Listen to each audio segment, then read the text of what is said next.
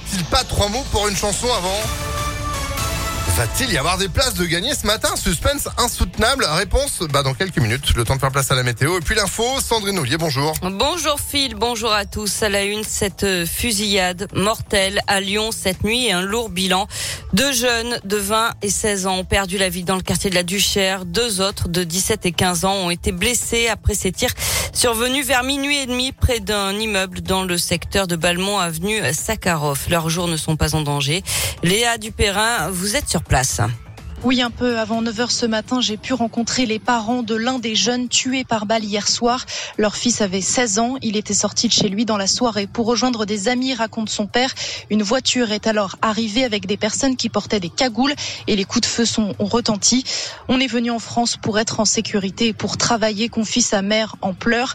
Les parents regrettent l'arrivée tardive des secours hier soir qui, une fois sur place, n'ont rien pu faire pour sauver leur fils.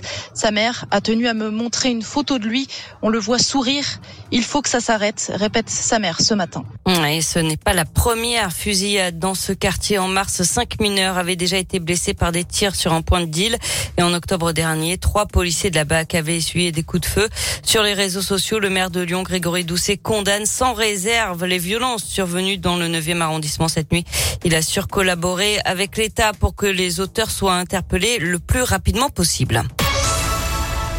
C'est toujours l'une des épreuves les plus redoutées, même si elle ne lance plus le marathon du bac. Quelques 520 000 lycéens planchent depuis 8 heures ce matin sur la philosophie. Ensuite, ce sera le grand oral entre le 20 juin et le 1er juillet. En mai, ils ont déjà passé les épreuves de spécialité. Résultat, le 5 juillet prochain. Les élections législatives et à quatre jours du second tour, la campagne entre dans le dur après l'intervention du chef de l'État. Emmanuel Macron a réclamé hier une majorité solide, assurant que le choix du second tour était plus crucial que jamais. Rien ne serait pire que de nous perdre dans l'immobilisme, dans le blocage, dans les postures et d'ajouter un désordre français au désordre mondial. Fin de citation. En meeting hier soir à Toulouse, Jean-Luc Mélenchon, le leader de la NUPES, a martelé que la stabilité est chez nous car on va planifier euh, le euh, changement. Dans l'actualité également, trois personnes condamnées pour trafic de cigarettes de contrebande à la guillotière. Elles écopent de 4 à 18 mois de prison d'après le progrès. Elles avaient été interpellées en mai alors qu'elles alimentaient les vendeurs à la sauvette de la place Gabriel Péry. Montant estimé de ce marché parallèle, 49 000 euros en un mois. Les perquisitions avaient permis de mettre la main sur 150 cartouches et 13 000 euros, une infime partie du stock d'après les autorités. On passe au sport. Villefranche peut-être en Ligue 2 la saison prochaine. C'est du foot. Les Caladois ont raté la montée de peu, battus en barrage par Quevilly. Mais ils pourraient profiter du malheur de Bordeaux. Les Girondins, déjà relégués sportivement en Ligue 2, pourraient descendre encore en national à cause de leurs difficultés financières. Du basket avec le début de la finale du championnat ce soir à l'Astrobal entre Lasvel et Monaco. C'est à 20h30. On rappelle que ça se joue en 5 matchs. Le premier qui en gagne 3 est sacré champion de France.